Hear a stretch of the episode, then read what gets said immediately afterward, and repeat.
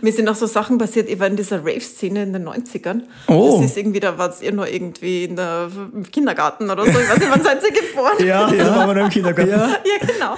War ich schon auf Raves. War cool. Das war, ja, das, das, war, das war eine sehr schöne Zeit. Weil man ist da so drin, dann war so und, und, und, und, und dann wird's hell und alles ist wunderschön. Und wenn dann plötzlich der Bauer vor dir steht, dann fällt er plötzlich auf, was für eine klägliche Versammlung von übernachtigen Menschen Was das einer denn ist, Kuhweide krass steht. da?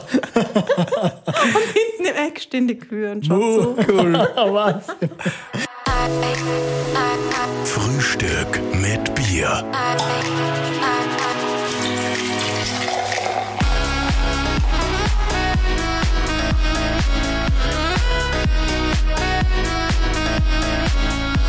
Herzlich willkommen zu einer neuen Ausgabe von Frühstück mit Bier. Wir sitzen wieder im Sender von Puls 4 und ja, haben quasi das bekannteste Gesicht vom Sender, würde ich sagen, vor uns. Genau, sie ist ein absolutes Multitalent. Sie ist Mama, Moderatorin und Politikprofi und war 2017 Journalistin des Jahres, 2018 und 2020 Chefredakteurin des Jahres. Hallo Corinna Milborn, grüß dich. Hallo, vielen Dank für die Einladung. Freut uns sehr. Ja, ich mir auch.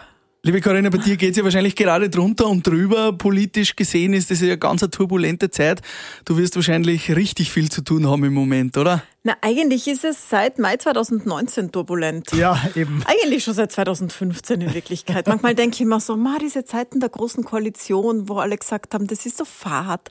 Da brauchen wir jetzt was Neues. Könnt ihr euch erinnern, wo der Stolz gesagt hat, ma, ist alles so fad. Ja. Denke Ich immer so, ma, das waren Zeiten, weil seit ein paar Jahren ist es nie fad. Seitdem Und ist viel immer los, was ja. los. Unfassbar. Wie, wie, wie war das bei dir bei, deine, bei deinen Anfängen, ähm, wie du gerade begonnen hast und das erste Mal so die großen Politiker vor dem Mikro gehabt hast? Kannst du dich noch zurückerinnern? Warst du recht nervös noch oder wie war das da? Ähm, Im Fernsehen meinst du oder Ja. als Journalistin allgemein? Generell gerne, ja. Naja, ich habe angefangen im Fernsehen, eh bei Café Puls, als Analystin. Da habe ich eher Analysen gemacht. Und dann habe ich im Club 2 moderiert, im ORF. Und das war ohne Spitzenpolitik. Da waren eher so ehemalige Politiker. Das war so aufgeteilt. Im Zentrum macht die Politik und Club 2 macht so die zurückgelehnte intellektuelle Diskussion mit den ehemaligen Ja, ja. oder nicht mehr aktiven Politikern. Das war ganz angenehm, weil da war man nicht so drinnen in diesem Politiksprech, sondern da waren nur Leute eingeladen, die wirklich reden können und keine Stehsätze machen müssen. Und das war ganz gute Schule, aber ich habe mich dann auch gefreut, wo ich zu Puls 4 gewechselt bin. Das war dann der Wechsel zur Politik und das ist schon also meine liebste Disziplin. Corinna, du hast ja Politikwissenschaften studiert, Geschichte und äh, ich habe es mal aufgeschrieben, noch was Drittes, glaube ich. Du hast ja Nein, ich habe so eine Kombination Entwicklungspolitik. Entwicklungspolitik, genau.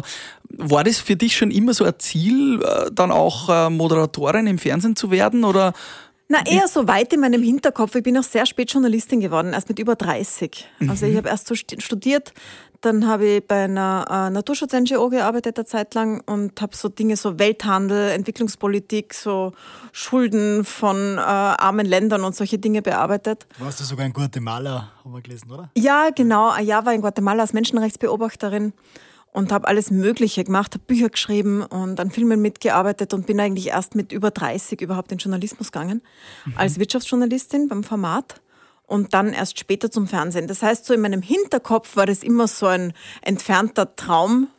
Ähm, eigentlich so war mein Traum, so ein CNN aufzubauen, also einen Nachrichtensender aufzubauen, immer dran zu sein, immer aktuell zu sein, die Spitzenpolitik vom Mikro zu haben, nachzufragen, hart zu fragen. Aber es war, ich habe es lang so auf einem Abstellgleis liegen gehabt, diesen, diesen, diesen Gedanken. Und jetzt haben wir ja tatsächlich mit Puls 24 wirklich genau das. Ja. Das ist wirklich so, was ich in der Schule mal gedacht hätte, so, das wäre das, was ich am liebsten machen würde im Leben. Und im Endeffekt hat sich dann da, ja, jetzt ist es so. Wow, also deine, Nachrichtensender. deine Vision äh, zum Leben erweckt. Ja, genau. und woher kommt dieser Hunger? Woher kommt dieser Hunger, wie du sagst, hart zu fragen, unangenehm zu sein, der Politik so auf die Finger zu schauen? Weil du sagst, das war schon lange klar oder das hast du schon als, als in der Schule schon geträumt. Woher kommt da dieser innere Drang, würdest du sagen? Ähm, ich glaube, aus so einem tiefsitzenden Gerechtigkeitsgefühl, das ich schon als Kind gehabt habe. Also mir ist es immer wahnsinnig gegen den Strich gegangen, wenn mir etwas ungerecht vorkommen ist. Immer schon. Also das haben ja Kinder allgemein. Also schon im Kindergarten haben Kinder so ein ganz feines Gespür dafür, äh, ähm, wenn etwas ungerecht ist und wollen sich auf die Seite derer hauen, die da ungerecht behandelt worden sind. Und das hat sich bei mir so durchgezogen, also auch in der Schulzeit oder schon so mit 14, 15, 16 so ähm, die ersten Demonstrationen organisiert für Flüchtlinge, die abgeschoben worden sind. Damals nach Rumänien. Das war damals noch mhm. am eisernen Vorhang. Ja. Und ähm, daher kommt das, dieses Gefühl für Gerechtigkeit. Und das Zweite ist, dass ich mein gesamtes berufliches Leben lang immer mit Information gearbeitet habe, also mit Recherche, mit äh, Berichten, auch schon eben in Guatemala als Menschenrechtsberichterstatterin und so einen tiefen Glauben dran habe, dass Information etwas ändern kann. Mhm. Also dass dann, wenn etwas aufgedeckt ist, wenn man weiß, was die wahren Motive sind, was dahinter steht, dass sich etwas dann auch zum Besseren ändern kann. Mhm. Das ist etwas, das nicht alle glauben, aber ich habe es schon immer wieder bestätigt gesehen. Wenn man einen Skandal aufdeckt, dann ändert sich auch was wenn ein Politiker tatsächlich konfrontiert wird mit etwas, was er falsch gemacht hat, dann gibt es auch einen Rücktritt zum Beispiel. Mhm. Und ähm, ja, aus diesen zwei Dingen, diesem Gerechtigkeitsgefühl und diesem Glauben an Information. Und das Dritte ist, dass es mir einfach Spaß macht. Das muss man auch sagen. Ja, das ist wichtig. Das merkt man. Ich bin gern, ich mache das gern. Also es macht mir Spaß. Ich bin gern vor der Kamera. Ich mache sehr gern Live-Fernsehen. Also so diese, die, diese gewisse Anspannung von einer Live-Sendung, wo das, was passiert, auch ausgestrahlt wird. Mhm. Ähm, das, das, taugt mir auch einfach. Ja. Da würde ich gerne eben nochmal auf diesen ersten Moment zurückkommen, wo du das erste Mal so in einer Live-Sendung den Politikern, die ja rhetorisch natürlich top gecoacht sind, gegenübergestanden bist. Warst du da im ersten Moment nervös oder hast du da gedacht, yes, jetzt habe ich es genau da, wo ich es haben will, jetzt bin ich wieder Fisch im Wasser und jetzt, jetzt grill es? Also tatsächlich eher zweiteres. Also schon so, ich habe schon so eine Anspannung immer, aber ich habe so spät angefangen damit in meinem Leben. Ich habe nicht mit 20 angefangen, mhm. sondern mit Mitte 30 quasi. Mhm. Ähm, Ende 30 sogar dann so mit der Spitzenpolitik. Das war quasi eine Phase in meinem Leben, wo ich so viel gearbeitet habe zu den Themen. Und die, die Fähigkeit angeeignet habe, einfach Studien zu lesen, Gesetze im Originaltext zu lesen und so weiter, weil ich das studiert habe und lang gearbeitet habe, einfach so in diesem Politikumfeld, wo man richtig so reintaucht in die Materie. Und deswegen habe ich einfach so immer das Gefühl gehabt, wenn ich genug Arbeit dran und mir genug reintiger, an dem Punkt, wo ich gleich viel weiß wie mein Gegenüber, oder ein bisschen mehr sogar, was so die, was so die Materie ist, betrifft, wichtig, ja. dann ähm, stehe ich da sicher da. Das heißt, also es ist schon viel Arbeit damit verbunden, aber dann habe ich keine so eine Stage Fright, ähm, mhm. wie sagt man das auf Deutsch, also keine so, so Bühnennervosität, mhm. das habe ich nur im Sinn von so einer eher positiven Anspannung. Das ist ein bisschen ein Kämpferdrang auch, da jetzt die Gerechtigkeit herzustellen. Ja, und Wie? natürlich ist es so, dass man nach einer Live-Sendung immer, ich meine, das kennt jeder von jedem Gespräch, das er jemals geführt hat, das konfrontativ ist, dass einem nachher Sachen einfallen, die man sagen hätte ja. sollen. Ja, ja, und die man besser hätte machen können. Und diese viele Vorbereitung führt natürlich auch dazu, dass man nur einen Bruchteil davon verwenden kann. Und dann denkt man sich so, ma, die Zahl hätte nur raushauen sollen. Aber das ist das Schöne an Live-Sendungen oder an Sendungen, die nicht geschnitten werden, also die live on tape sind dass es halt so gut, wie man es da macht, so gut ist es dann. Mhm. Man kann nicht nochmal zurückgehen, man kann nicht noch einmal irgendwie dran rumschrauben und umschreiben. Ich habe lang Print gemacht, da, da, schreibt man dauernd um und macht es noch besser und das ist wahnsinnig schwer abzugeben. Mhm. Äh, bei Live-Fernsehen Live ist es so, man gibt sein Bestes und das genügt dann auch, weil das war halt das Beste, was man gegeben hat. aber natürlich gibt es auch Sachen, die schief gehen. Also ich habe schon Interviews, wo man denkt, so ma, mhm. da habe ich jetzt aber einen ganzen wirklich das hätte ich echt besser machen können. Passiert Weil du da Beispiele ein spontan, was sagst Naja, jedes. Es ist, okay, es ist schon bei jedem so, dass ich mir denke, eben, man bereitet sich ja vor auf, ich könnte ja zehn Stunden fragen mit der Vorbereitung, die man so zusammentragt, mit dem Team auch. Wir bereiten uns ja zu viert, fünf vor auf ein großes Interview. Und im Nachhinein denke ich mir immer so, ach, dieses eine hätte ich jetzt wirklich nur fragen müssen. Oder manchmal, wo man dann merkt, so man hätte was nachfragen müssen noch aber im Moment hat man die Frage dann nicht nachgestellt. Mhm. Also man hat dann nicht noch einmal nachgefragt. Dann passt es vielleicht noch und nimmer und ja. Ja, genau. Und dann geht man zur nächsten Frage, weil man ja. sich denkt, so, das will ich aber unbedingt nur unterkriegen und ja. jetzt habe ich eh schon zehn Minuten mit dem verbracht. Ja. Und manchmal geht es ja schief mit dem Nachfragen, dann kommt nichts mehr raus und dann fragt man zum zehnten Mal das Gleiche. Wie echt sind die Politik, also jetzt im Fernsehen, ist das sind die die Menschen, die es wirklich sind, oder ist das dann eine Rolle, die sie einnehmen im Fernsehen? Wie siehst du das? Du kennst das ja vor und nach der Show. Ähm, die meisten sind schon so, wie sie sind. Aber sie können natürlich nicht alles sagen, was sie denken, mhm. weil sie sehr eingebunden sind in ihrer Rolle, also in ihrer Partei, in ihrer Funktion und so weiter. Das heißt, die können nicht einfach sagen, was sie im Moment gerade denken zu dem, was passiert, sondern die müssen immer berücksichtigen, dass sie, sich, dass sie ja nicht nur für sich selber spielen, sprechen. Das war das Schöne am Club 2 damals, dass da nur Leute waren, die nur für sich selbst sprechen. Aber äh, das Schöne am aktive Politiker-Interviewen ist, dass es so relevant ist. Also das, was die sagen, das hat einfach Auswirkungen auf sehr viele Leute, bedeutet auch, dass sie sich zurückhalten. Das heißt, ähm, es ist nicht so einfach, einen aktiven Politiker, der da drinnen ist und den ganzen Tag schon das Gleiche gesagt hat, von der Pressekonferenz in der Früh mhm. bis zu mhm. den Interviews nach der Pressekonferenz und dem Mittagsjournal, dass man dem was rauslockt, was nicht dasselbe Satz noch einmal ist. Manchmal mhm. gelingt es ja nicht. Manchmal nehmen sie sich einfach vor, zu diesem Thema sage ich diese fünf Dinge und die fünf Dinge sagen sie dann auch. Manchmal gelingt es aber, dass man so ein bisschen unter die Oberfläche kommt und äh, die Motivlage, die Emotion ein bisschen rausholt. Das sind dann die guten Momente. Da muss man sich eigentlich so erwischen, so von der Seite quasi, dass das nicht damit rechnen, oder? Manchmal. Mit, mit, der, mit einer Frage. Wenn sie mit der Frage schon rechnen, haben sie natürlich die schon vorbereitet, aber wenn es das dann irgendwie so Klar. erwischt. Und man muss ja trotzdem die Fragen stellen, die sich stellen. Also mhm. nur für den Show-Effekt was ganz anderes zu fragen oder so das ganz persönliche Interview zu machen, das geht nicht. Weil wir haben ja eine Aufgabe da, wir haben auch die Aufgabe, Entscheidungen zu hinterfragen, zu hinterfragen, warum passiert das jetzt so, warum ist das jetzt, warum wird das Geld dorthin geschoben und nicht dorthin. Und diese Fragen kann man dann nicht auslassen. Das ist ja unsere Aufgabe auch gegenüber unseren Seherinnen und Sehern. Das heißt, so ganz abbiegen kann man nicht. Aber ich habe eine Sendung, die heißt äh, Milborn einfach. Und in der nehme ich mal die Zeit. Also mhm. da habe ich bis zu eine Stunde Zeit, um Gespräche zu führen, die so dezidiert abseits der Tagespolitik sind. Das klappt auch nicht immer, weil manchmal ist es einfach aktuell. Und dann fragt man das, was am Tag wichtig ist. Aber da gelingt es öfter mal so ein bisschen hinter die Kulissen zu schauen. Und das ist ganz spannend. Also die mag ich sehr gern, die Sendung. Was ich mir da extrem schwierig vorstelle, ist, dass, man deine, dass du deine eigene starke Meinung, die du ja oft zu Themen hast, auch nicht einfließen lässt, oder? Ist es da so, dass du, du manchmal denkst, so in einer Diskussion von Politikern, jetzt möchte ich eigentlich da auch meine Meinung dazu sagen? Ja, Drückst du dann die immer in Fragen aus oder? Das stelle mir schwierig eigentlich vor. Nicht. Das sagen oft Leute, dass das schwierig sein muss, aber ich finde, das ist eigentlich sehr, sehr einfach weil ich habe ja die Möglichkeit, auch meine Meinung zu machen. Es gibt ja auch den Kommentar, wir können Videokommentare machen oder ich kann Kommentare schreiben. Es ist nicht so, dass ich meine Meinung verberge oder verbergen muss. Mhm. Solange sie gut argumentiere und das nachvollziehbar ist, also journalistisch sauber ist, gibt's Meinungsformate. Aber in einer Diskussionssendung hat meine Meinung einfach überhaupt keine Relevanz. Mhm. Und deswegen ist es nicht schwierig, sie nicht reinzubringen, weil es ist völlig egal, was ich denke. Also mhm. wenn da Politiker und Politikerinnen von zwei verschiedenen Fronten sozusagen sitzen, also zum Beispiel links und rechts oder Regierung und Opposition, ist es doch komplett irrelevant, was immer jetzt denkt dazu. Mhm. Das ist äh, für die Seherinnen und Seher egal.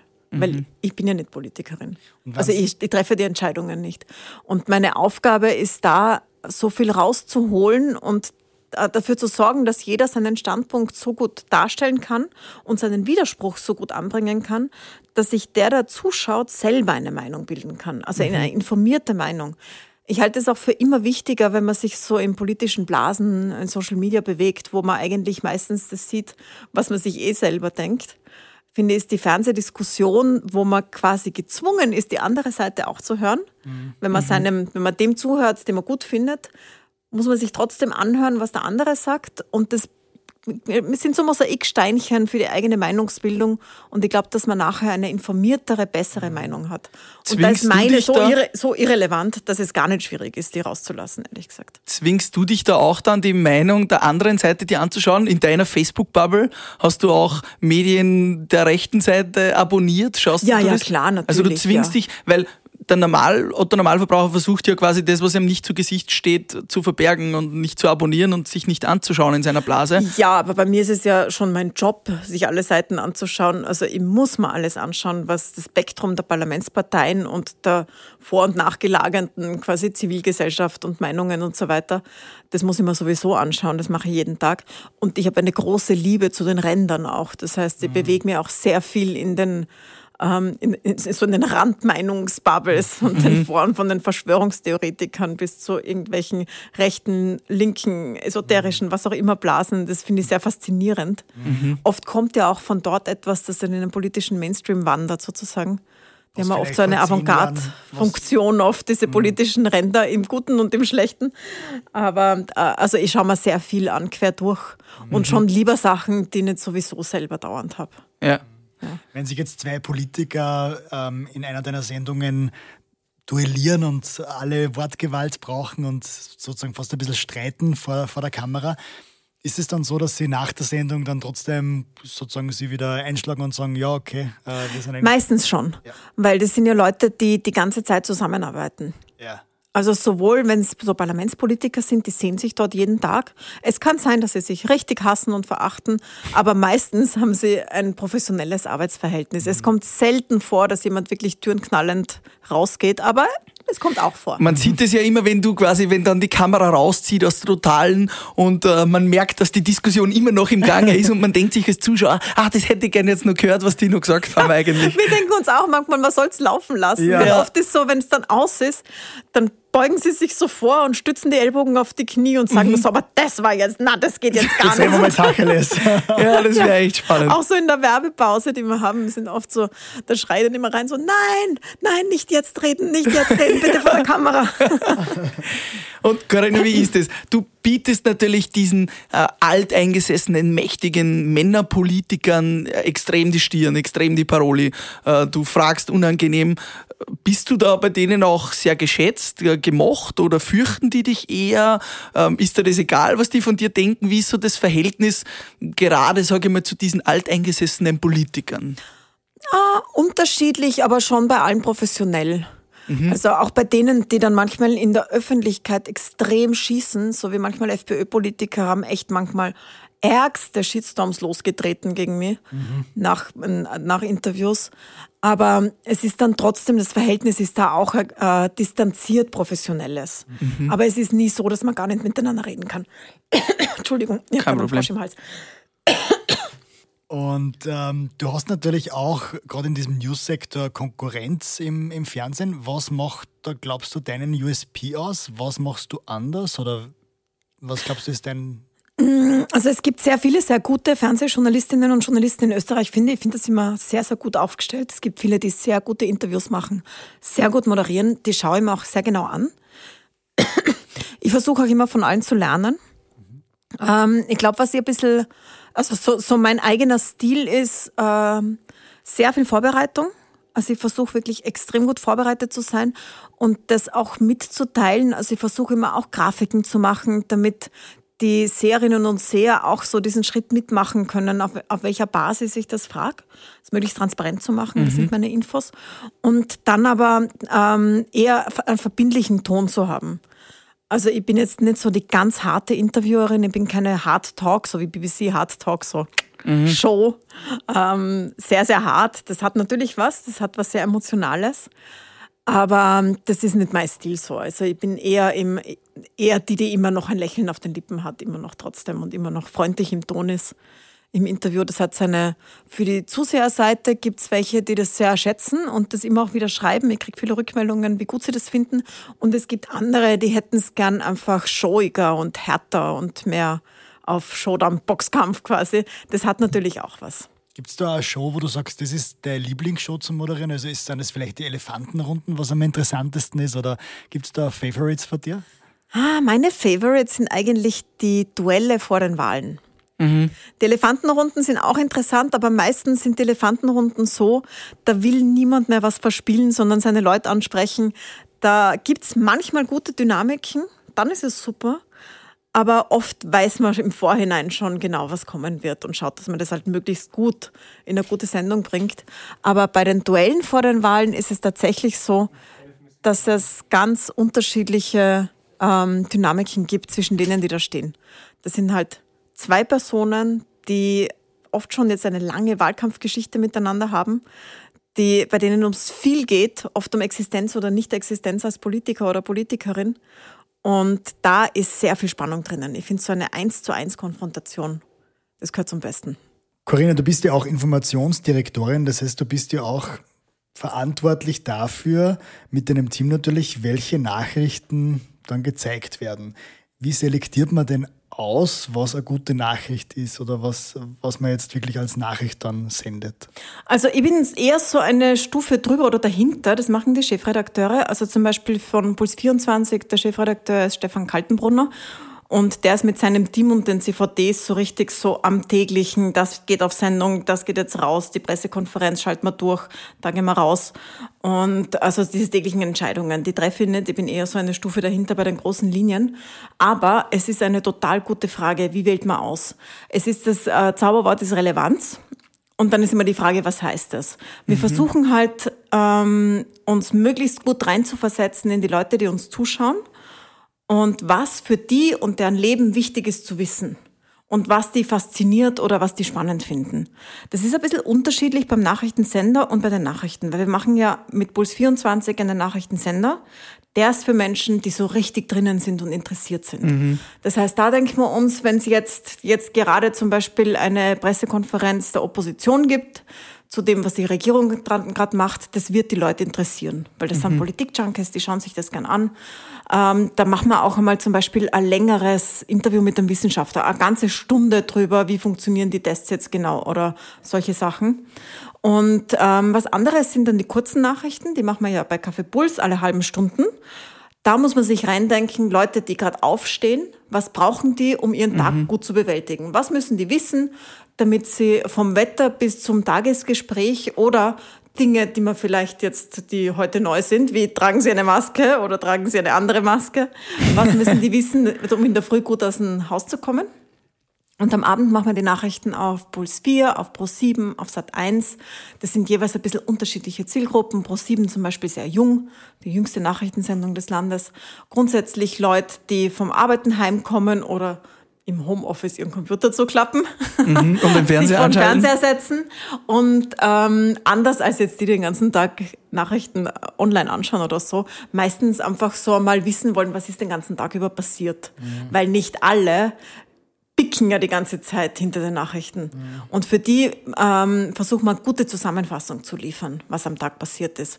Aber ganz oben ist immer so diese Überlegung, was wollen und brauchen unsere Seherinnen und Seher, was brauchen sie, um gute Entscheidungen zu treffen, um gut in den Tag zu kommen oder in den nächsten Tag, um das richtige Rüstzeug für ihre Gespräche zu haben, um sich eine Meinung bilden zu können und so weiter. Corinna, in der Mitte von Frühstück mit Bier kommt immer unser Frühstück mit Bier Bierwagen. Der Frühstück mit Bier. Bierwagen.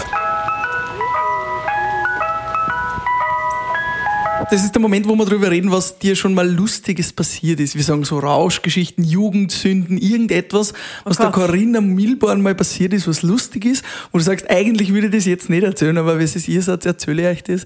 Hast irgendeine Geschichte, wo du sagst, das ist, war mir ganz lustig oder dass mir mal ein Fauxpas passiert, irgendwas, oder was zum Lachen ist. Peinlicher Versprecher während einer Live-Sendung oder hast du vielleicht einmal einen Politiker verwechselt mit einem anderen? Oder war das Mikrofon noch an und äh, du hast glaubt, das ist schon aus oder irgend sowas? Gott sei Dank nie passiert. Na, der Albtraum, Albtraum. Na, das ist mir zum Glück nie passiert. Und diese Rauschgeschichten, ich meine, wenn man sich daran erinnert, dann waren sie ja nicht richtig. Ja, ah. oder, du, oder, du, bist mal irgendwo aufgewacht und hast nicht mehr gewusst, wie du da hinkommen bist. Ja, ich meine, natürlich ist mir das passiert. Schon auch. Ja, natürlich ist mir das passiert. Mir sind auch so Sachen passiert, ich war in dieser Rave-Szene in den 90ern. Oh. Das ist irgendwie, da war es ihr nur irgendwie in der, im Kindergarten oder so. Ich weiß nicht, wann seid ihr geboren? Ja, ja. waren wir noch im Kindergarten. Ja. ja, genau. War ich schon auf Raves. War cool. Das war, ja, das, das, war, das war eine sehr schöne Zeit. Das muss ein ausgelassener gewesen sein als jetzt. Stell dir mal vor, ohne Handys. Na voll, also ja. Da hat es keine Smartphones gegeben. Aber man hat unbedingt schon so Handys gebraucht mit SMS, weil da hat man erfahren, wo das Zeug ist überhaupt. Die waren immer irgendwo. Und das, war, das waren immer so SMS-Ketten und dann hat man sich auf irgendeinem Parkplatz getroffen und dann irgendwo anders. Und ich Geil. kann mich an einmal erinnern, dass äh, sich so eine Gruppe auf der Suche nach dem Rave irgendwie, es, also es war Nacht und so und wir haben halt nicht damit gehabt und wir haben das nicht gefunden und haben dann, dann waren aber Leute schon auf dieser Wiese, die, wie sich nachher herausgestellt haben, das auch nicht gefunden haben, sondern einfach ihre eigenen Dinge aufgestellt haben. Und dann haben wir gesagt, ja, so klein, aber schön. haben in den Morgen getanzt und sind dann aber in der Früh draufgekommen, dass wir einfach direkt vor am Bauernhof auf einer, auf einer Kuhweide gestanden sind. Cool. Und dann war es peinlich. Weil man ist da so drin, dann war so und, und, und, und, und, und dann wird's hell und alles ist wunderschön. Und wenn dann plötzlich der Bauer vor dir steht, dann fällt er plötzlich auf, was für eine klägliche Versammlung von übernachtigen Menschen Was mitten auf das einer du steht. da? Und hinten im Eck stehen die Kühe und schauen so. Cool. Würdest du, würdest du jetzt auch noch auf einen Rave gehen? Hörst du noch Rave-Musik, also Techno? Ja, ja, ja, höre ich schon gern, ja. Aber ich meine, also daheim hören, das ist nicht das Gleiche. Das muss schon eine ordentliche Box sein und das ist ja. Ich meine, das hängt schon zusammen damit, dass man es mit anderen Menschen tut. Finde ich in Wien nicht so einfach, ehrlich gesagt, weil einfach die Altersbarriere, ich habe jetzt auch keine Lust ins Flex zu gehen, weil da geht nicht Ja. einmal mehr meine Tochter hin, weil sie ja schon so jung ist. Und dazwischen will man seine eigenen Kinder dort nicht treffen. Aber wenn es irgendwo anders ist, mache ich das schon gerne. Wir sind ja Eventveranstalter auch, vielleicht sollte man mal einen Rave für über 30-Jährige zum Beispiel.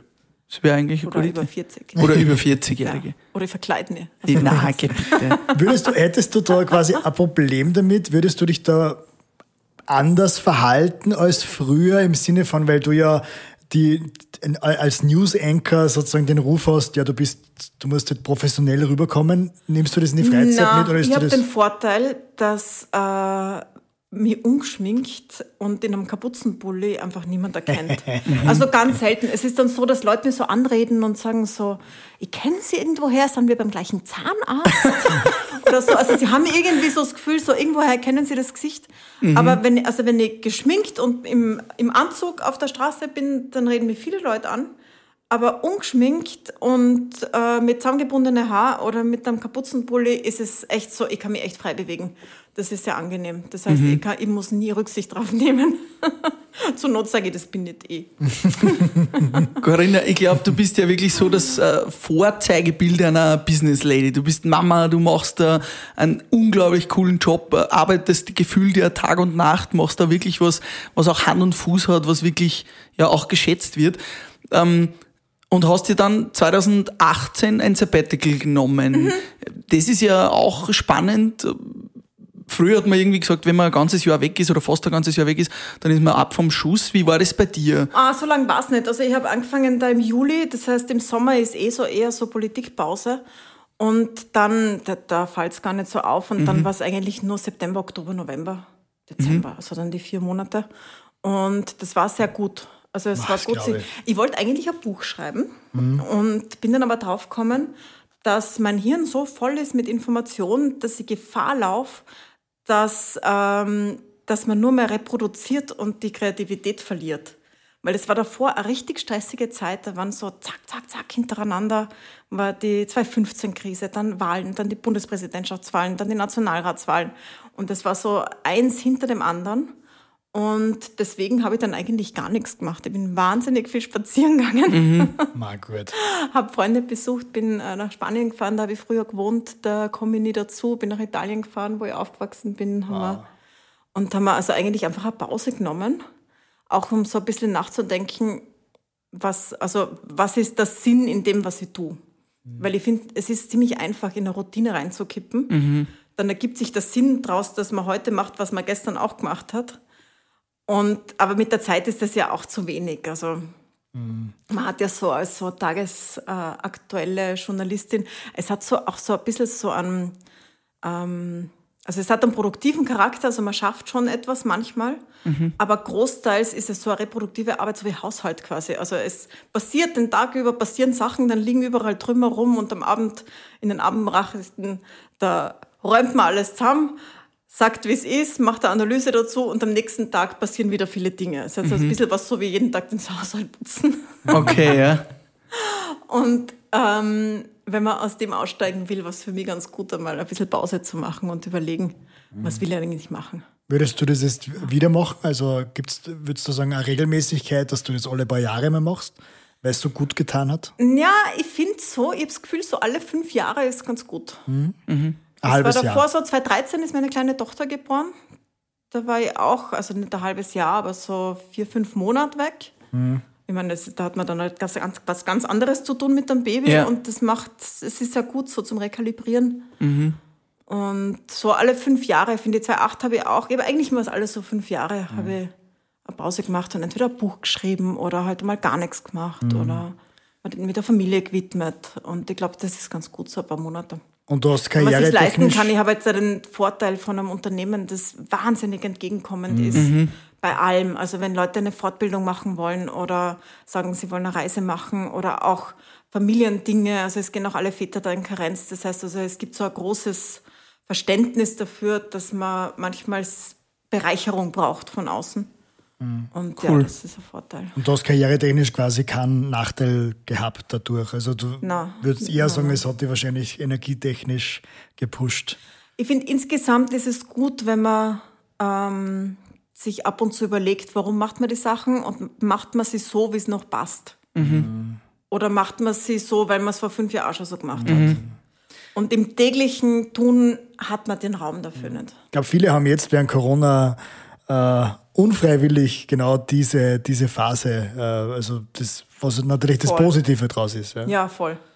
Ich habe gerade neulich auf Facebook gefragt, was ist das Positive an Corona, dass ihr euch nie zu sagen traut, weil die Gesamtsituation so scheiße ist, dass man sich nicht traut zu sagen, Ja. was schön war dran. Absolut, ja. Weil das Gefühl, man hat immer so das Gefühl so, ja, mir geht's eh gut, aber ich Ja. traue es gar nicht sagen. Ja. Und das war ganz interessant, weil ich glaube, da waren 600, 700 Kommentare von Leuten, die dann gesagt haben, was sie auch Positives an der Situation gehabt haben. Das war sehr interessant zum Anschauen. Wie ist das für dich? Ähm, also ich wähle meine Medien sehr gezielt aus, weil ich sonst irgendwie äh, schlechte Laune bekomme den ganzen Tag über, wenn ich zu viel äh, Corona-Zahlen, also ich, ich schaue mir die Corona-Zahlen schon überhaupt nicht mehr an. Wie geht's dir dabei, wenn du eigentlich das, dein Geschäft, dein Tagesgeschäft, das dich auch ja wahrscheinlich ins Privatleben mitverfolgt, ständig mit so negativen Messages konfrontiert bist? Ähm, ich kann mir das vorstellen, dass ihn das erschlagt. Deswegen versuchen wir auch so quasi so verschiedene Kanäle hier zu machen. Für Leute, die Unterhaltung brauchen, gibt's Unterhaltung auch. Das ist ja total wichtig. Und dass man da nicht dauernd dazwischen fahrt mit den Corona-Zahlen. Ja. Und auf der anderen Seite den Nachrichtensender, wo es es den ganzen Tag gibt. Bei mir persönlich ist es so, das ist mein Job. Und den, den ich persönlich für wichtig halte. Und ich habe dieses Privileg, mit diesen Nachrichten ja etwas tun zu können oder zumindest den Versuch zu machen, was Konstruktives damit zu tun. Das heißt, ich habe das den ganzen Tag und aus der ganzen Welt. Das ist, äh, und 99 Prozent sind schlechte Nachrichten, weil wenig gute Nachrichten verbreitet werden, sollte man viel Ja. mehr machen. Aber ich kann ja dann was machen damit. Also ich kann mir überlegen, was davon ist wichtig, wie kann man es erklären, so dass man was anfangen kann damit und es nicht nur das, das schlagt, sondern dass man den Leuten ein bisschen was auch in die Hand gibt von was man tun kann mit der Situation oder welche Schlüsse sie persönlich ziehen sollen. Und das heißt, ich kann ja was machen mit der Situation. Das ist ganz anders, als wenn man nur davor sitzt und eigentlich persönlich keinen, nichts damit tun kann mit diesen Infos. Insofern ähm, ja, gehe ich so damit um, dass ich versuche, möglichst ähm, das so aufzubereiten, dass es nützlich ist, dass es irgendjemandem was bringt dann. Ist es so deine Mission, ein bisschen die Welt durch das besser zu machen? Ja, schon. Ich meine, das klingt total kitschig, ich weiß es, aber trotzdem, ja, kann ich einfach sagen, ja, das, das ist schon, was ich versuche. Also ich möchte schon, dass es, nachdem ich gearbeitet habe, für zumindest die Leute, die mein Publikum sind, unsere Serinnen und Seher, dass die danach mehr in der Hand haben als vorher. Und das macht die Welt meiner Meinung nach ein bisschen besser, weil ich finde, mit mehr Information, mit informierteren Entscheidungen ähm, kann man sich wohler fühlen, wenn man im Leben orientiert ist, ungefähr weiß, warum ist es so gekommen, wie es jetzt ist und was sind die Möglichkeiten, wie es weitergeht. Ähm, das gibt, glaube ich, im Leben eine gewisse Sicherheit. Und das sehe ich als meine Aufgabe, das mitzugeben. Du bist da vorgegangen in einem Bereich, der sehr unangenehm ist für viele oder unangenehm war. Gehst da hin, wo es schwierig wird. Für mich ganz spannend gewesen damals mit Natascha Kampusch, wie du in einen Bereich gekommen bist, der für jeden, ja, da stockt da der Atem. Ja, voll. Und du bist damals da vorgegangen, hast mit ihr dieses Buch geschrieben und über sie. Wie war das da für die persönlich damals? Ja, mit jemandem, der so etwas erlebt hat, auch quasi dann das erste Gespräch zu führen, hineinzugehen in die Diskussion und, und dann auch da zu Fragen zu stellen. Das muss ja für dich persönlich auch ganz schwer gewesen sein. Da bist du wahrscheinlich mehr Psychologe gewesen wie Journalist, oder? Naja, ich habe das Buch weder mit ihr noch über sie geschrieben, sondern ich habe ihr quasi geholfen, ihre Geschichte zu ordnen. Also das Buch ist ihres, es ist ihre Geschichte und sie erzählt's. Und meine Aufgabe war, ähm, in dieser Zeit, das war 2010, ähm, das heißt relativ frisch, es war nicht so lang her, seit der Befreiung, und sie hat sich ja diese lange Zeit erst einmal selber im Kopf ordnen müssen, so dass das hintereinander passiert. Weil so Erinnerungen sind oft dann parallel. Man entwickelt ja auch so verschiedene Zugänge und Persönlichkeiten, um so eine Zeit zu überlegen. Und das war hauptsächlich meine Aufgabe, mit ihr darüber zu reden, was ist ihr wichtig zu erzählen und das zu strukturieren. Und das war eigentlich eine sehr, sehr schöne Aufgabe. Ähm, es war auch sehr schwer. Hast Ich du dich damals gewachsen gefühlt für das? Weil, wie, wie, also, was Ja, braucht man denn für Ausbildung, dass man, dass man das ich machen habe kann? nie den Anspruch gestellt, dass sie psychologische Hilfe da leisten könnte Ja. überhaupt, sondern tatsächlich, ich habe gesagt, also die Frau hat so Schlimmes erlebt. Ich habe so selber das Gefühl nach wie vor, ich würde alles tun, um äh, sie zu unterstützen. Auch mit dem, was sie danach von der ganzen Gesellschaft erlebt hat. Es war eine Möglichkeit, sie zu unterstützen. Der Verlag hat mich damals gefragt. Und ich habe das sehr eingeschränkt auf das, was sie kann. Das heißt nämlich so Informationen zu ordnen und versuchen rauszufinden, okay, was ist relevant, was war vorher, was war nachher, Timelines aufzuschreiben, ein bisschen so durchzudenken, so was war die innere Sicht auf das Ganze und solche Dinge und ihr zu helfen zu ordnen. Tatsächlich war es aber so schwer, dass dann in der Schreibephase noch eine zweite Ghostwriterin dazukommen ist, weil ich es nicht richtig, ich habe mich nicht gewachsen gefühlt, das tatsächlich dann aufzuschreiben, weil es mir dann immer inadäquat vorkommen ist. Und das heißt, es ist dann noch eine zweite, äh, eine Ghostwriterin kommen, die mit ähm, der Natascha Kampusch nie geredet hat, sondern die tatsächlich sich dem Text gewidmet hat.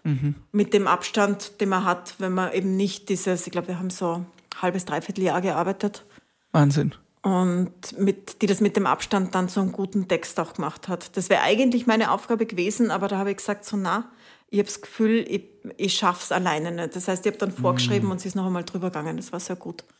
Aber ich habe jetzt nie den Anspruch gestellt, ihr zu helfen oder psychologisch irgendwas dazu machen oder so, weil das, dazu bin ich weder ausgebildet, noch kann ich das, sondern das war eine Zusammenarbeit auf Augenhöhe. Sie war die Auftraggeberin und ich habe ihr geholfen, ihre Geschichte zu ordnen. wenn man so lange zusammenarbeitet, wird man dann auch Freunde? Also seid ihr quasi Freundinnen oder kann man das nicht sagen? Ähm, ich schätze sie sehr, aber wir haben immer so eine professionelle Distanz gewahrt während dieser ganzen Aufgabe. Das war mir auch deshalb sehr wichtig, weil sehr viele Menschen, die mit ihr zu tun gehabt haben nach ihrer Befreiung, ihr viel zu nahe gekommen sind und auch ähm, davon profitiert haben quasi von der Zusammenarbeit. Und das wollte ich für mich ausschließen.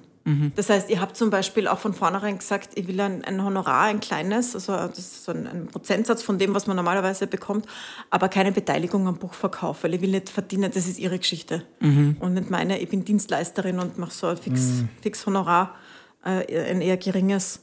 Und ich wollte auch nicht so in dieses, ähm, in dieses Umfeld kommen von Leuten, die dann Gefahr laufen, mit zu profitieren, was für sie natürlich immer sehr schwierig war, weil sie logischerweise sehr misstrauisch ist. Ja, und auch tatsächlich das wirklich auch passiert ist Ja. einfach. Ja. Viele Leute sich einfach so, so ein Stück von dieser, von, von diesem spektakulären Fall dann mitgenommen Ja. haben und umgehängt haben. Das wollte ich nie, deswegen haben wir auch immer sehr, sehr professionelle Distanz gewahrt. Und jetzt mit viel Abstand war es eher so, dass wir uns wieder getroffen haben. Und also ich muss sagen, ich schätze sie wirklich sehr. Sie ist eine ganz außergewöhnliche Frau. Sehr, sehr stark, unglaublich klar und reflektiert. Und ich bewundere sie wirklich sehr. Was hast du da aus dieser Zeit auch persönlich für dich mitgenommen? Was hast du da gelernt? Ich lernt man ja wahrscheinlich unglaublich viel in dieser Zeit auch über sich selbst, oder? Ähm, naja, ich habe erstens gelernt, vor allem über sie, also wie man so eine Situation überhaupt überstehen kann als Kind und welche Strategien, mit welchen Strategien ähm, man da durchkommt, durch so eine lange, gewalttätige Episode, jahrelang. Und dass es geht überhaupt. Also das, das war schon sehr toll mitzuerleben und also zu hören, wie sie das macht. Und das Zweite, was ich Unschönes gelernt habe, ist über den Umgang der Gesellschaft mit Opfern von Gewalt, nämlich dieses Nachtreten, diese Missgunst, ähm, sobald jemand sich nicht verhält, wie es von Opfern erwartet wird, nämlich schweigend im Staub zu liegen und sich nicht mehr zu rühren und quasi so Mitleidobjekt zu sein für Leute, die sich dann besser fühlen, weil sie quasi nicht die sind, die im Staub liegen. Ähm, die Natascha Kampusch hat das nicht gemacht, sondern sie hat ihre Version der Geschichte erzählt. Sie hat sie auch nicht so erzählt, wie die Leute es gern gehabt hätten, sondern so, wie es war. Und die Reaktionen waren wirklich übel. Es war unschön, das über die österreichische Gesellschaft zu lernen. Was für ein tiefer Frauenhass, was für ein tiefer Hass auf Opfer. Wie wenig man hören will, dass es einfach der Typ von nebenan war.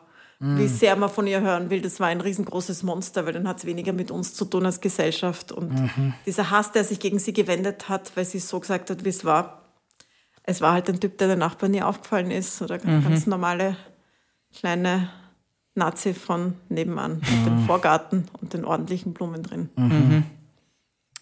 Das passt da irgendwie jetzt äh, zu der nächsten Frage. Du hast, äh, du bist ja natürlich auf Social Media sehr tätig, hast viel mit äh, Shitstorms, äh, mit Fake News äh, zu tun, logischerweise.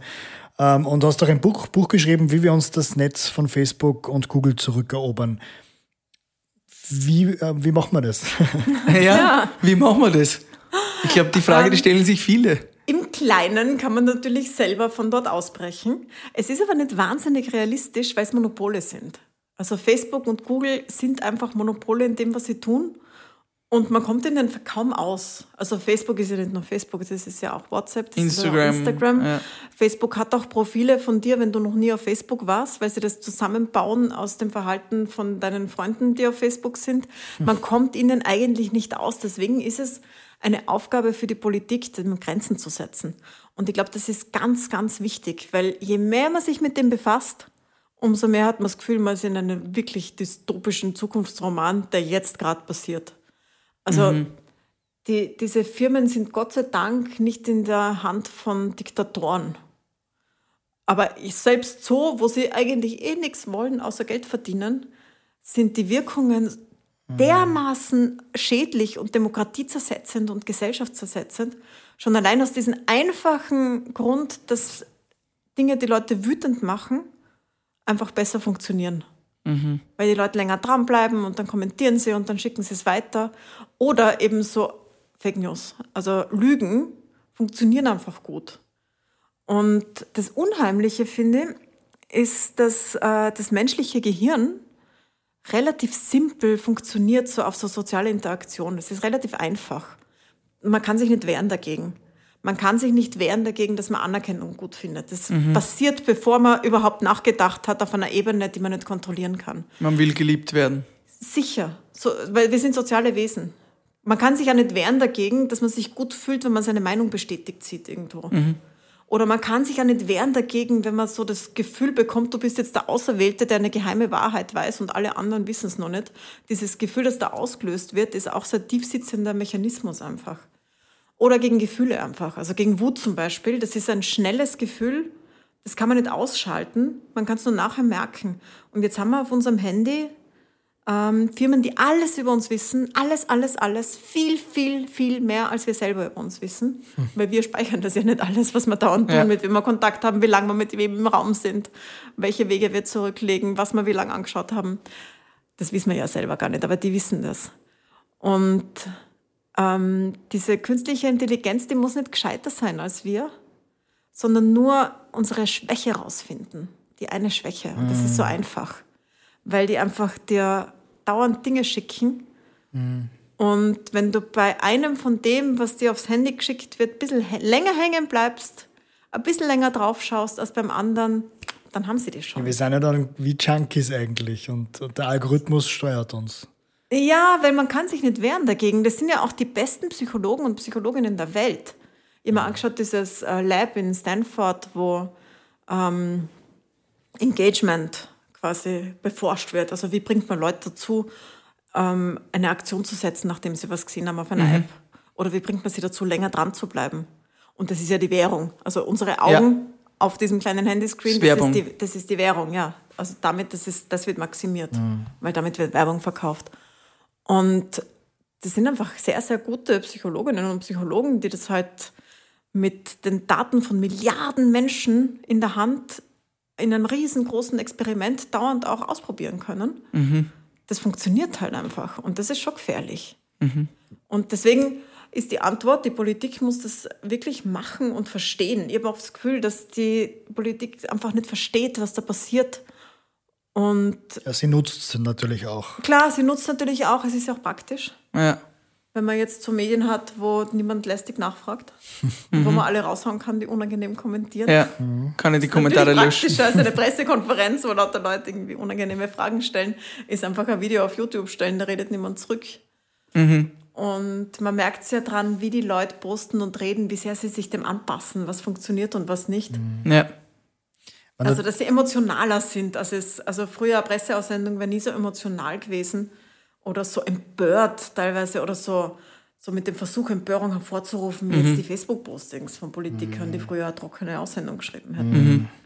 Und das ist insgesamt, also ich sage ehrlich, ich weiß nicht, wie man Demokratie organisiert in so einer Medienwelt, wo es keine gemeinsame Faktenbasis mehr gibt, sondern wo es so, so unterschiedliche Sichtweisen auf die Welt gibt, dass es keinen gemeinsamen Boden mehr gibt. Und da steuern wir sehr, sehr schnell Und so drauf. polarisierend, ich meine, das ist in die, in die USA natürlich super extrem mit quasi 50, 50 Sagt Prozent. man ein Tweet und alle laufen aufs Kapitol zu. Unfassbar. Ja. Also es ist wirklich extrem. Und es sind einfach Leute, die tief davon überzeugt sind, dass diese Welt, in der sie da gelandet sind, die Richtig echte ist. ist Ja. und alles andere die Lüge. Ja. Ich meine, es gibt Kongresse von Menschen, die sich treffen, äh, die daran glauben, dass die Erde flach ist. Mhm. Und alle haben es auf YouTube gelernt, dass es so ist. Weil das auf YouTube einfach, weil die, die, die absurde Lüge gut funktioniert und das Leute einsaugt, wenn sie gerade psychologisch in der Verfassung sind dazu. Hey Pascal, wetten, dass ich das Bier schneller austrinke als du? Ja, da bin ich mir nicht so sicher. Ich würde sagen, da platzieren wir eine Wette auf kasumo.com. Unser Partner kasumo.com, Wetten leicht gemacht. Schaut's vorbei und checkt euch einen 10 Euro Freiwettgutschein. Ja, und wettet auf nationale und internationale Fußballspiele und viele weitere Sportarten. Mal schauen, ob der Biertrinken auch dabei ist. Ja, ich bin mir nicht sicher. Auf jeden Fall haben wir ein sicheres Bezahlsystem, keine Ein- und Auszahlungsgebühren. Und wir haben eine 10 Euro Freiwette für euch in unseren Show Notes. Einfach klicken und 10 Euro abstauben. Und jetzt geht's weiter mit Frühstück mit Bier. Von, von Social Media bringt mich das wieder zu deinem Medium, nämlich zum Fernsehen. Ähm, naja, man, man sagt in der jungen Generation dem Fernsehen ja auch schon lange nach, dass es tot ist. Trotzdem ist es immer noch da, hat immer noch Zuseher. Wie siehst du in dieser Kontroverse zwisch- zwischen Social Media und TV die Zukunft des Fernsehens? Wie, wie glaubst du, wird es weitergehen? Gerade auch mit Netflix, On- On-Demand-Geschichten. Wie siehst du das Free-TV, das wir jetzt noch genießen? Ähm, ja, ich habe neulich so eine Präsentation von mir gefunden aus 2013, wo drinnen steht, in fünf Jahren gibt es kein lineares Fernsehen mehr. Ich bin so falsch gelegen. Also die Leute schauen fern und schauen fern und schauen fern, weil es vielleicht gerade in diesem Informationsüberfluss dann doch ganz angenehm ist, wenn da jemand anderer das ordnet. Also wenn du nicht selber suchen musst, was du jetzt anschaust. Auch ein großer Grund, wieso ich Fernsehen, ja? ja, dass du einfach auf die Couch setzt und zurücklehnst Ja. und jemand anderer hat da zusammengetragen, was ist am Tag passiert. Das sind fünf Minuten oder zehn Minuten Nachrichten gepackt, sucht er den Abendfilm aus. Also offenbar ist es nach wie vor ein großes Bedürfnis. Aber natürlich machen wir schon lang nicht mehr nur Fernsehen. Also wir haben jetzt für Nachrichtenbereich gesprochen, wir haben eine App mit Nachrichten, die auch automatisiert äh, Textnachrichten macht. Wir haben natürlich eine Website, ähm, habe eine Streaming-Plattform. Wir haben Podcasts für die, die lieber hören, so wie euren. Genau. Und wir haben. Fernsehen. Aber es ist halt nach wie vor das Fernsehen das Größte, muss man sagen. Also das Und haltet total und es ist auch gut. Und ich glaube, was in Zukunft bleiben wird, auf jeden Fall, ist ähm, Information. ja, Weil ich glaube, es wird immer Leute geben, die sich die Sachen so anschauen wollen, dass schon einmal jemand drüber gegangen ist, ausgewählt hat, nachgefragt hat, einmal nachgeschaut hat. Ich meine, da sitzt eine Redaktion mit 80 Leuten, die tun den ganzen Tag nichts anderes. Und es ist ein Service, das gerade auch noch gratis im Fernsehen gerne in Anspruch genommen wird. Und was ist mit Unterhaltung? Wo geht die hin? Weil wir sind ja in der Unterhaltungsbranche eigentlich. Ja. Wir fragen uns oft, äh, macht Unterhaltung im Fernsehen noch Sinn? Hat es noch Zukunft? Ähm, du siehst es an den Live-Sachen, wie wahnsinnig stark das ist. Also sowohl Live-Sport als auch Shows. Jetzt gerade der Mask Singer zum Beispiel auf Puls 4 und auf Pro 7, das rennt wahnsinnig gut. Weil ähm, das so diese seltenen Momente schafft, die selten gewordenen, wo sehr viele Menschen auf dasselbe schauen und so ein gemeinsames Erlebnis entsteht.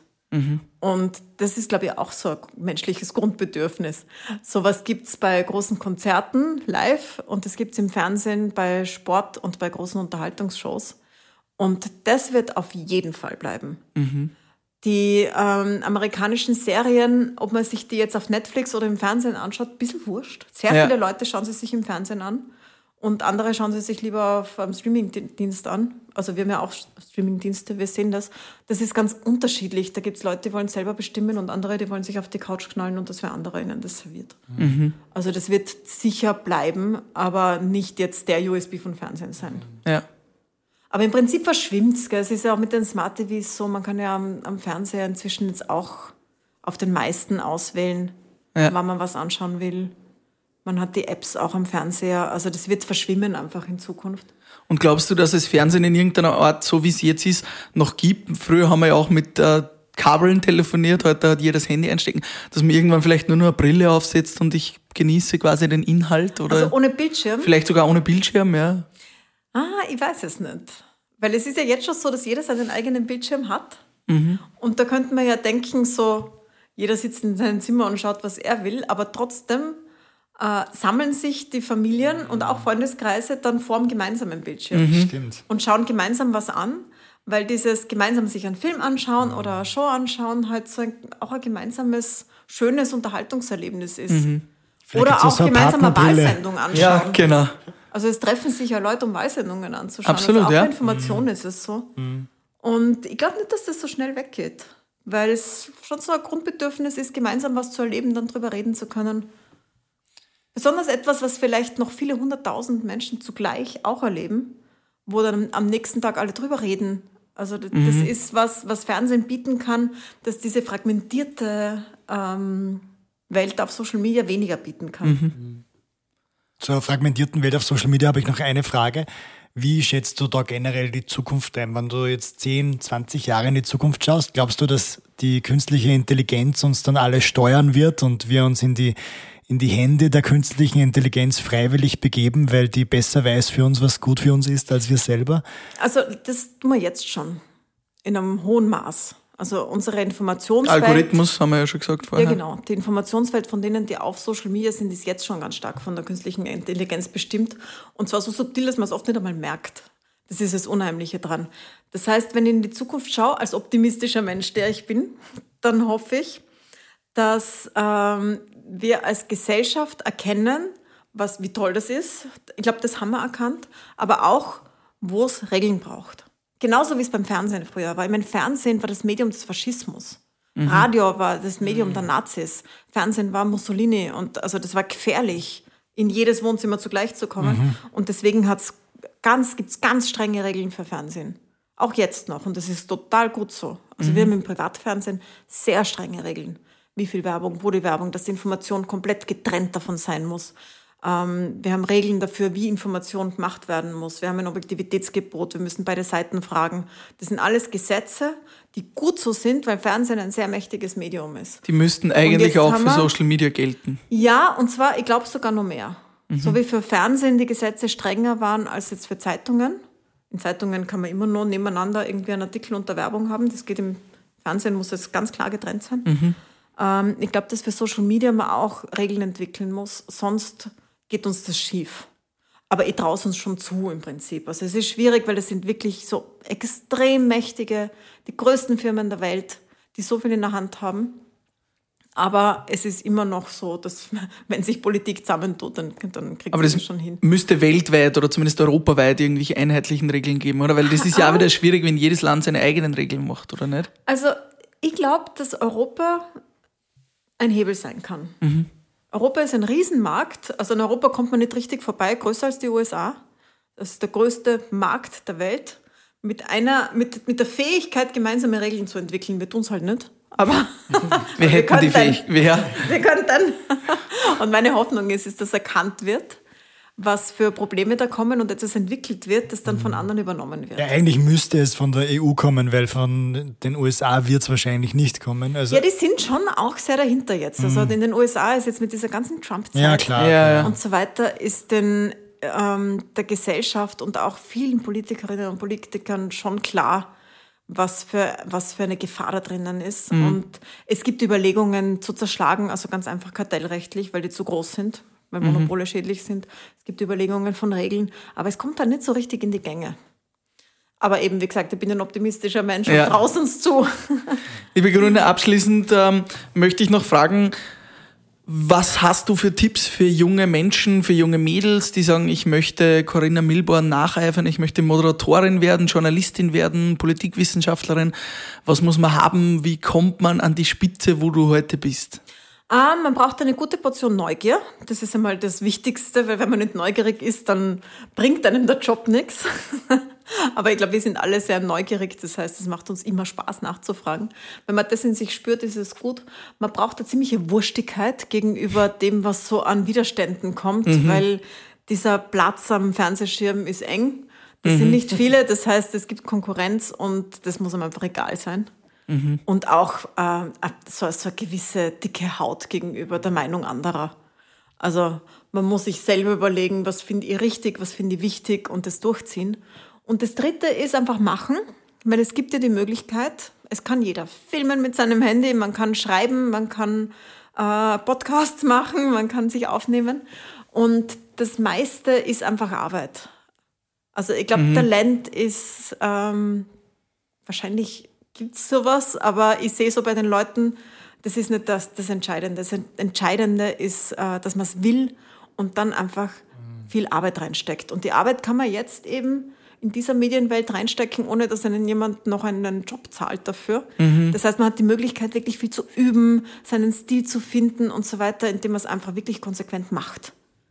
Und das Schöne am Journalistinnen sein ist, dass es einem ja so die Lizenz gibt, irgendwo hinzugehen und zu fragen. Das kann man ja in keinem anderen Beruf. Ja.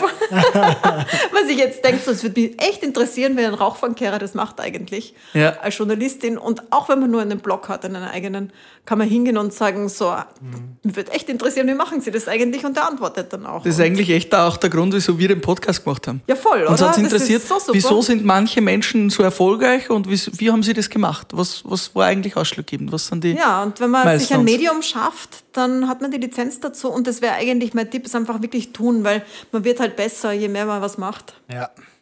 Und deswegen ist es gut, wenn Und man es, am Anfang anfängt. ist man einfach noch nicht so gut. Es, es braucht halt einfach ein Logisch, bisschen. ja. Es braucht Jahre, Ja. ja. bis man so Sicherheit entwickelt und ja, und aber man kann ja anfangen, wenn früher war es ja so, da hat man ja halt irgendwie warten müssen, bis man irgendwo in eine Redaktion reinkommt. Mhm. Und das ist natürlich jetzt auch total notwendig. Redaktion ist schon was anderes.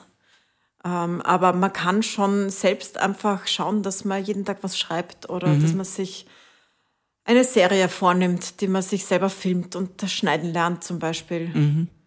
Ein Sprechtraining macht vielleicht, habe ich nie gemacht, wie man vielleicht merkt, aber es wird nicht schaden. Merkt man das nicht. merkt man nicht. Bier Word Rap.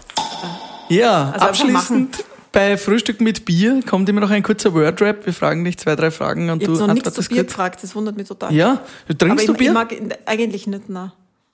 Deswegen Ja. ist es eh gut, wenn ihr nicht fragt, weil Au, au, auch nicht auf den Raves. Da gibt es weil manchmal ich nichts so anderes. saure Radler, Okay. Bier gespritzt. Ja, witzigerweise hast wir Frühstück mit Bier und fragen erstaunlich wenig über Bier. Normalerweise trinkt man schon ein Bier, aber wir haben es bei dir schon fast gedacht, dass du jetzt mit uns in der Früh kein Bier trinkst, deshalb haben wir es gleich weggelassen. Ja, Der für, der für mich äh, lustigste Politiker. Ich habe jetzt gerade wieder alte Videos von Matthias Stolz angeschaut und habe wirklich lachen müssen. Ja. Ich meine, das war auch in seiner aktiven Zeit, aber so rückblickend ist es schon so, dass man sich denkt, Wahnsinn, hat er das wirklich gesagt im Parlament? war übrigens jetzt im Nachhinein wir gestern erfahren, die erfolgreichste Folge von Frühstück mit Bier. Also wirklich mit Matthias Stolz, ja, das ist hatten, schon hatten wir lustig, schon oder? und ist bis jetzt die Einste ein, ein, ja, Schaltquoten Schaltquotenstärkste, genau, danke. Ja, Ja, ich finde auch, Ja, sehr spannend. Und äh, wer war der nervigste Politiker aller Zeiten, den du bis jetzt hattest? Oder, oder sagen wir, nicht nervig, sagen wir, mit jemandem, mit dem du wirklich, also den musst du nicht nochmal einladen ins Studio? Das sage ich dann nicht. Das darf Okay. jetzt kein aktueller sein. es kann ja trotzdem jemand sein, der dann total wichtig ist gerade im Moment und ich will ihn unbedingt im Okay, Studio ja, haben und ist klar. Mhm. niemals würde ich mir das jetzt abschießen für euren Podcast bei aller Liebe. Ist verständlich, ist verständlich. Wer ist da vielleicht Es gibt schon besonders, besonders authentisch? Äh, Gibt es da vielleicht irgendwen, wo du sagen kannst, der ist sehr authentisch? Oder eh vielleicht der Der Matthias? ist Ähm, genauso. Ja, ich finde zum Beispiel der Kogler, unser Vizekanzler, Werner So Kogler. kommt er rüber, ja. Ja, der ist halt wirklich so verschwurbelt, wie er auch im Fernsehen ist. Also Mhm. Da passiert es oft, dass er sich verrennt in einem Satz, völlig woanders ankommt. Und er hat ja das den Weltrekord auch. zur längsten Parlamentsrede. Der hat ja, ich glaube, Ja. 10 oder 15 Stunden durchgeredet, oder vielleicht sogar noch länger, ich weiß nicht. Aber ja, ich weiß die Zahlen ich glaube, lange. 12, 14 Stunden so. durchgeredet, wirklich. Also Ohne zu blockieren. Ich weiß nicht einmal, wieso. Peinlich. Aber wer auch sehr Wahnsinn. authentisch ist, ist der Van der Bellen. Mhm. Der ist sehr einfach so, wie er ist. Immer schon gewesen. Cool. Ja, so ein Uniprofessor halt. Ja. Ja. Der schönste Ort auf der Welt für mich ist.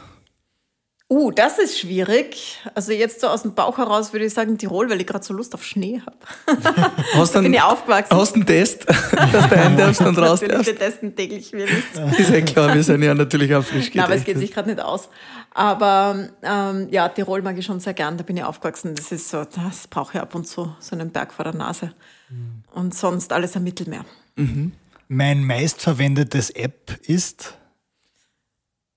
Teams, weil damit, damit reden wir untereinander in der Redaktion und ähm, dann kommt schnell unsere eigenen Apps. Ich bin den ganzen Tag auf Puls 24, weil da habe ich den Livestream laufen. Das habe ich immer am Handy so nebenbei. Und ähm, von anderen wahrscheinlich Twitter dann. Das ist so meine Nachrichtenagentur. Da habe ich mir so zusammengestellt, dass ich aus verschiedenen Ländern die wichtigsten Medien und die wichtigsten Journalisten abonniert habe.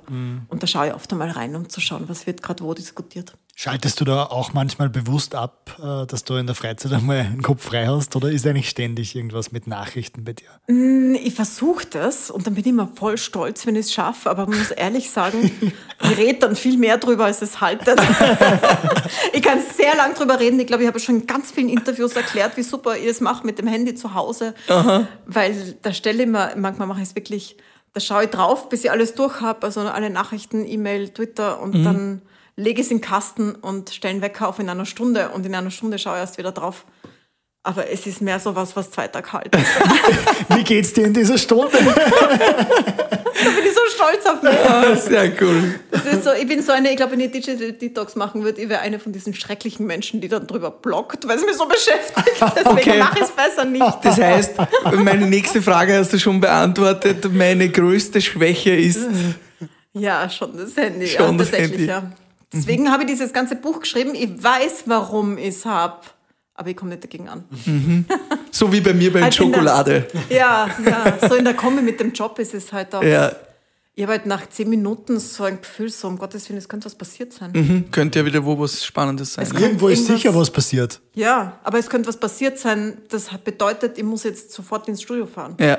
Weil passiert ja auch manchmal. Ja. Also für Sie, eine Hast du da so ein Alert? Hast du da eine Telefonnummer, die durch jedes Nicht-Stören durchkommt, die dich anruft und sagt, wir brauchen dich in fünf Minuten im Studio?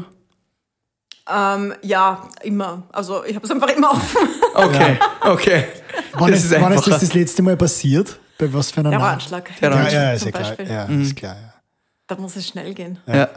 Also weil da passiert das und dann muss man halt innerhalb von Minuten, wenn es geht, im Ja. Studio sitzen und einordnen. Zum Beispiel. Und die habe ich immer, immer so im Hinterkopf, es könnte was passiert sein. Wahnsinn. Ja. Abschließend äh, könnte noch was Gutes passieren, nämlich ein Frühstück mit Bier mit einer Person, die, die du aussuchen darfst. Wer wäre das? Barack Obama. Witzig, haben wir ja schon oft gehört, diese. Ja, das wäre es jetzt tatsächlich. Ich höre gerade sein Buch. Das liest er ja selbst, das Ja. Hörbuch.